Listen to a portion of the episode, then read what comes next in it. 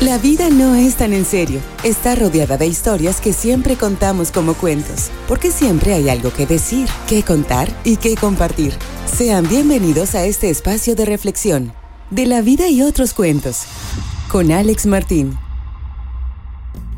Hola, ¿qué tal? ¿Cómo estás? Soy Alex Martín y me da mucho gusto estar contigo nuevamente en otro episodio de De la vida y otros cuentos. Yo quisiera iniciar con un tema realmente interesante, espero entretenido, que tiene que ver con las relaciones personales. Y esto es derivado a que eh, recientemente tuve una experiencia no muy grata al eh, tener una interacción con uno de los vecinos que vive en el edificio de al lado. Yo vivo en un condominio horizontal y al lado, como ya lo dije, hay un edificio de, que tendrá alrededor 30 o 40 departamentos obviamente con personalidades diferentes. Y te platico el contexto. Eh, tenemos un área que está denominada como el área común de nuestro condominio o del edificio, en donde había un par de árboles que estaban venciéndose. Ya llevábamos años tratando de solucionar esta parte hasta que finalmente, después de una gran cantidad de trámites, logramos que la delegación nos autorizara el, la poda y el derribo de dos de ellos. Claro, la gente no conoce el contexto de por qué se hacen las cosas. Y eso es lo que me llama mucho la atención y por eso es que quiero profundizar un poco en este tema. ¿No? Eh, hoy se presentó un vecino joven eh, y sin más ni más, en, quiero pensar en, una, en un entusiasmo ecológico, a exigir la documentación de muy malos modos, gritándole a la persona que les abrió la puerta, eh, va a lo que yo pedí que el señor se identificara y a los cinco minutos pues tenía yo la patrulla aquí encima, a los cuales le entregamos la, información correspondiente, los documentos totalmente legalizados y tramitados de manera correcta. Pero lo que me preocupa, más allá de, del tema ecológico, que evidentemente había una justificación para esto, es el tema de las formas el tema de cómo nos expresamos y cómo interactuamos con otras personas, porque es un fenómeno que repetidamente he observado últimamente después de la pandemia, ¿no? Entonces por ello pues me puse a buscar un poco de información y encontré un artículo muy interesante en una página española que se llama desaludpsicólogos.es, donde se habla de este tema, problemas con las relaciones sociales. Y dice, los problemas con las relaciones sociales comprenden desde la timidez, la falta de habilidades y la competencia para encontrar amigos, mantener buenas relaciones, la ansiedad o la propia tendencia al aislamiento, debido al miedo que las personas tienen por ser rechazados y que incluso puede transformarse en una fobia social. En algunos casos, el aislamiento puede ser voluntario y responde a un deseo de confinamiento voluntario, como puede ser el ejemplo de un síndrome llamado hikikomori, el cual dedicaremos en algún episodio particular. Pues es una enfermedad bastante interesante, donde el aislamiento de verdad es totalmente voluntario y hay muchas manifestaciones particulares. Y todo esto, yo lo que he visto es que después del COVID, en esa necesidad de ver gente, que primero decíamos, la gente no le gusta estar aislada, hay un grupo de personas que sí les gusta. Y entonces se refleja en el comportamiento que vemos de algunas personalidades hoy en día. Pero seguro te preguntarás qué consecuencias traen los problemas en las relaciones sociales. Y dentro de las principales consecuencias podemos encontrar el aislamiento social, que se deriva de la depresión, de una falta de autoestima, de procesos ansiosos o fóbicos, que todos tienen que ver con actividades de interacción con personas. Incluso se manifiesta fuertemente en temas de violencia, pudiendo ser física o verbal. Si tú eres un buen observador, te darás cuenta cómo en el mundo que vivimos actualmente, post pandemia, la gente ya es poco tolerante y lo ves cuando vas manejando, cuando interactúas en el súper, cuando interactúas con tus vecinos. la gente tiene un nivel de tolerancia muy bajo. Se hablaba de la expectativa de que todos valorábamos más la interacción con otras personas. Sin embargo, hay un fenómeno muy notorio en estos días, como es la adicción al Internet, a los teléfonos celulares, a las nuevas tecnologías, que se da principalmente en gente joven. Pero esto tampoco excluye la edad, ya que desde los diferentes dispositivos la gente se mantiene conectada socialmente, pero no de manera presencial. Y esto envalentona o cambia el sentido de la interrelación entre personas. Igual tú puedes ver podcasts muy agresivos, muy ofensivos, los memes, eh, las diferentes publicaciones, y habría que conocer realmente cuál es la causa de fondo. Como planteaba al principio de la descripción del podcast lo que ocurrió hoy, entiendo que nadie, nadie busca el rechazo provocado por nuestras acciones. Sin embargo, siempre tiene una repercusión importante. En general, es bien sabido que existe un fuerte temor, como lo he dicho, al rechazo social, a la incapacidad de contacto, un rechazo a la propia imagen, lo que da lugar a un progresivo aumento de temor y a la ansiedad, que es un problema que puede agravarse cada vez más y genera de fondo ira, resentimiento o por alguna condición previamente dada, ¿no? Y estas condiciones puede haber sido que la persona recibió una educación muy exigente por parte de sus padres, tal vez fue muy criticado durante el proceso educativo, ¿no? O se siente que su condición es crítica en relación a sus capacidades, en fin, ¿no? Que su autoestima puede ser baja o puede ser una persona insegura, algunas malas experiencias que pueden estar eh, basadas en entornos sociales donde los ridiculizaron o tal vez hayan sido bulleados o abusados, ¿no? O que en su vida tiene bajas expectativas personales y a pesar de eso tampoco las logra o sí las logra, pero son bajas eh, por algunas decepciones sociales, como el abandono, como algún desamor, que también generan procesos de depresión o que la persona tiene una elevada introspección o es demasiado sensible. Estas bueno, son algunas causas que, que pueden causar eh, ese comportamiento que su manera de respuesta pues se vuelve eh, una agresión física o verbal, ¿no? Y entonces, pues siguiendo en esta investigación, también encontré un artículo muy interesante de otra parte del mundo, de Argentina, ¿no? Y la página se llama telam.com. Y aquí hacen una entrevista a uno de los directivos de una asociación de ayuda de aquel país. Y lo quiero leer textual para no perder detalle.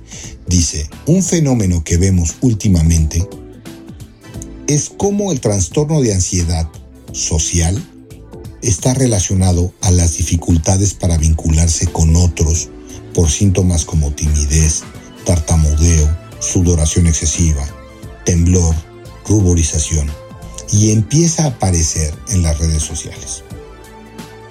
Esta persona que fue entrevistada se llama Bogiasian y es el director del área psicoterapéutica de una asociación de ayuda.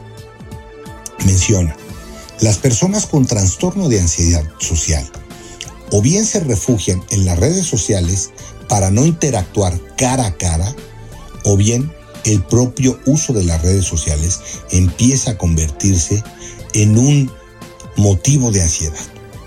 Por ejemplo, con el tiempo que puede tardar en dar una respuesta a alguien, eh, quien lo recibe y quien lo, quien lo emite, ¿no? Las famosas palomitas azules del WhatsApp, ¿no? Eh, así.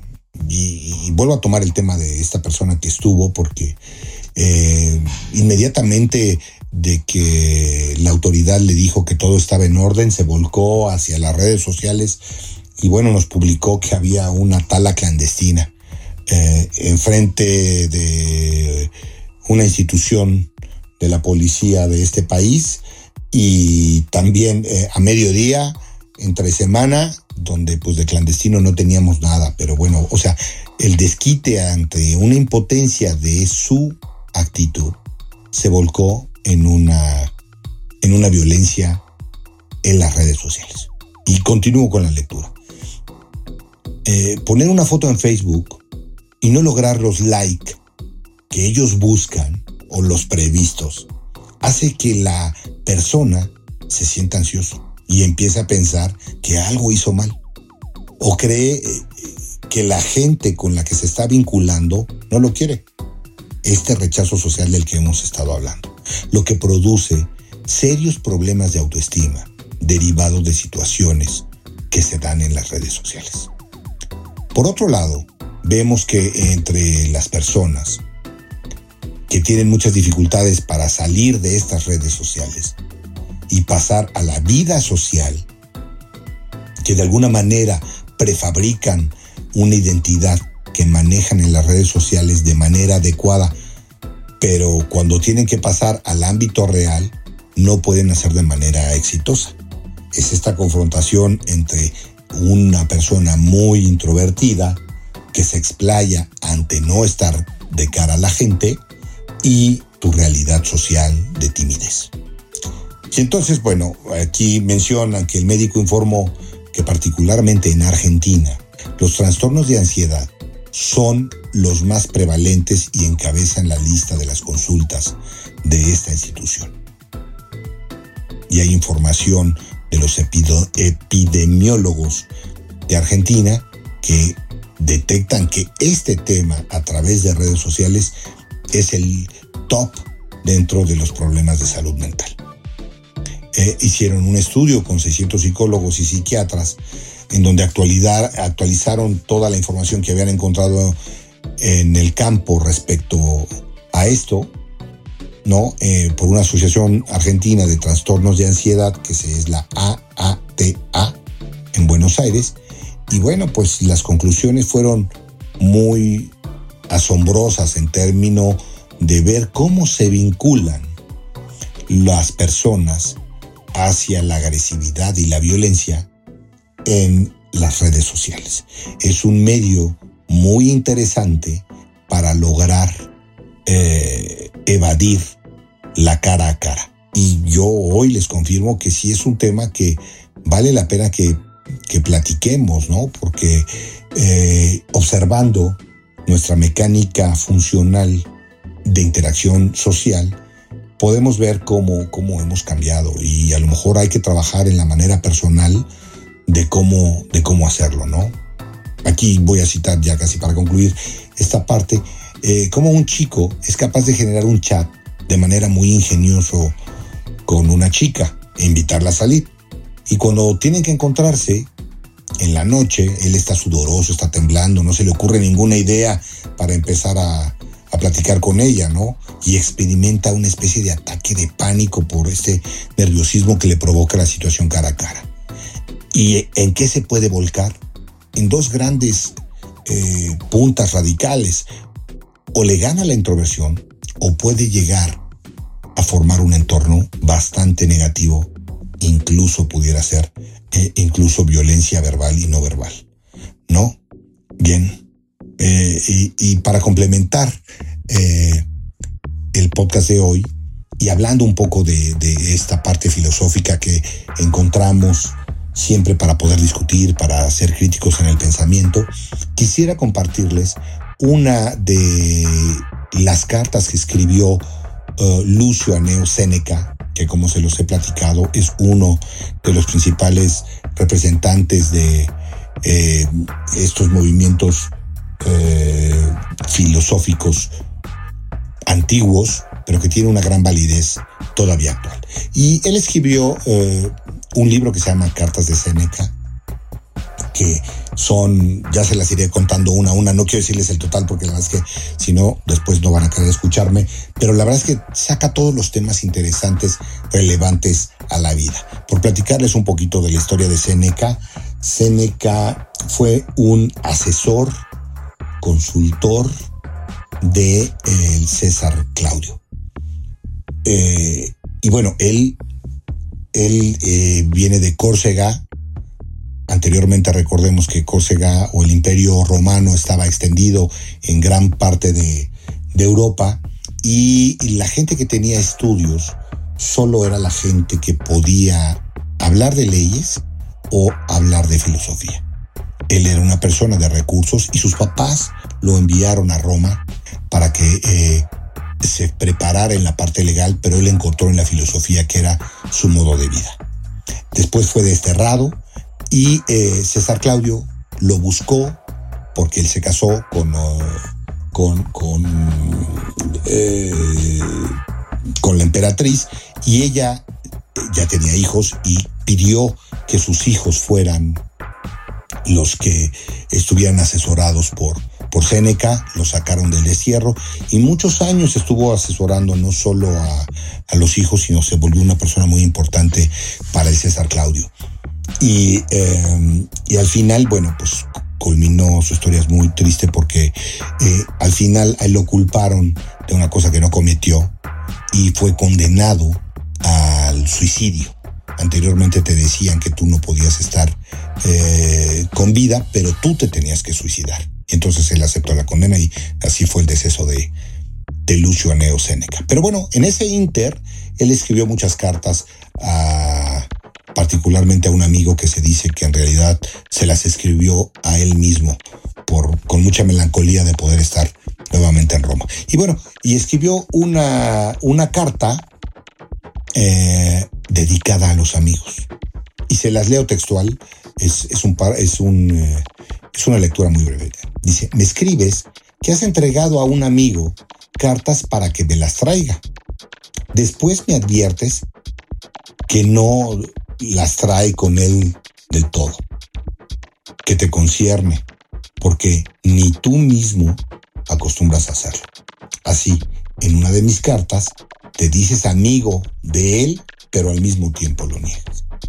Pues si has usado de esta palabra nuestra en su sentido popular y lo has llamado amigo, como decimos de todos los candidatos que son honorables o damos el título de señores a lo que nos encontramos y no acordamos en su nombre, pase por esta vez. Pero si piensas que es tu amigo, alguien en quien no confías, tanto como en ti mismo, yerras. Yerras gravemente y no conoces bien la fuerza de la verdadera amistad. Has de hacer confidente al amigo de todas tus cosas, pero primero de las de él mismo. Hecha la amistad, hay que confiar en ella. Antes de hacerla, hay que examinarla. Perturban el orden de los deberes aquellos que contra los preceptos de Teofrasto juzgan después de amar y no aman después de juzgar. Piensa durante mucho tiempo si has de recibir alguno en tu amistad. Cuando te agradare hacerlo, admítelo de todo corazón. Habla con él tan libremente como contigo mismo. Tú vive de tal suerte que no te reserves nada que no puedas confiar, aún a tu enemigo. Pero ya que suceden las cosas que la costumbre mantiene ocultas, comparte con tu amigo todos tus cuidados y todos tus pasatiempos. ¿Lo harás fiel? Si no lo tienes por tal, pues algunos lo enseñaron a engañar por temor a ser engañados, y con sus suspicacias dieron a otros el derecho de engañarlos. ¿Qué razón hay para que yo me reserve la palabra delante de mi amigo? ¿Por qué en su presencia no he de considerarme como si estuviera solo?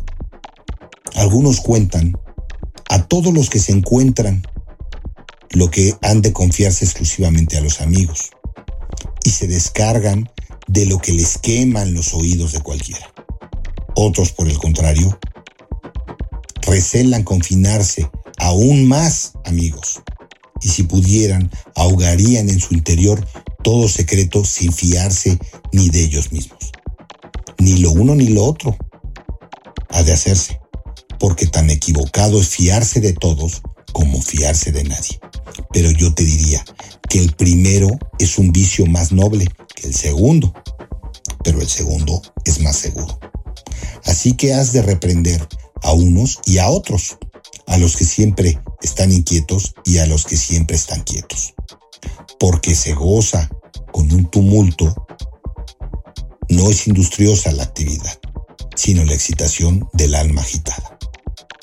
Y no es quietud, sino desfallecimiento y languidez, la que tiene por molestia todo movimiento. Así que encomendarás tu memoria a aquello que leí en Pomponio. Algunos se metieron tan profundamente en los escodrijos que piensan que es turbio todo lo que hay hasta la luz. Ha de mezclar el reposo con lo que trabaja, de modo que trabaje el ocio y descanse el que trabaja. Consúltalo con la naturaleza. Te dirá ella misma quién hizo el día y la noche. Ten salud. Y con esto, bueno, pues es un claro ejemplo de lo que hablamos incluso en las redes sociales, en, eh, el imperio romano de eh, tres o cuatro años antes de Cristo, ¿no? Muy bien, bueno, pues no olvides enviarme tus comentarios y recuerda darnos tu opinión a través del Instagram, en La vida y otros cuentos, todo junto en minúsculas, guion bajo oficial. Y también puedes enlazarme a través de mi WhatsApp en el 5530 41 70 79. Yo soy Alex Martín y nos escuchamos en la próxima emisión. Recuerda que la vida no es tan en serio, está rodeada de historias que siempre las contamos como cuentos. Porque siempre hay algo que decir, que contar, que compartir. Esto es de la vida y otros cuentos. Gracias por acompañarnos en De la vida y otros cuentos. Te invitamos a comentar, a que le des un me gusta y a compartir esta publicación. Escríbenos a contacto arroba defrag.mx. Escúchanos en la próxima emisión. Búscanos en Spotify, iHeartRadio y TuneIn. De la vida y otros cuentos es una producción de defrag.mx.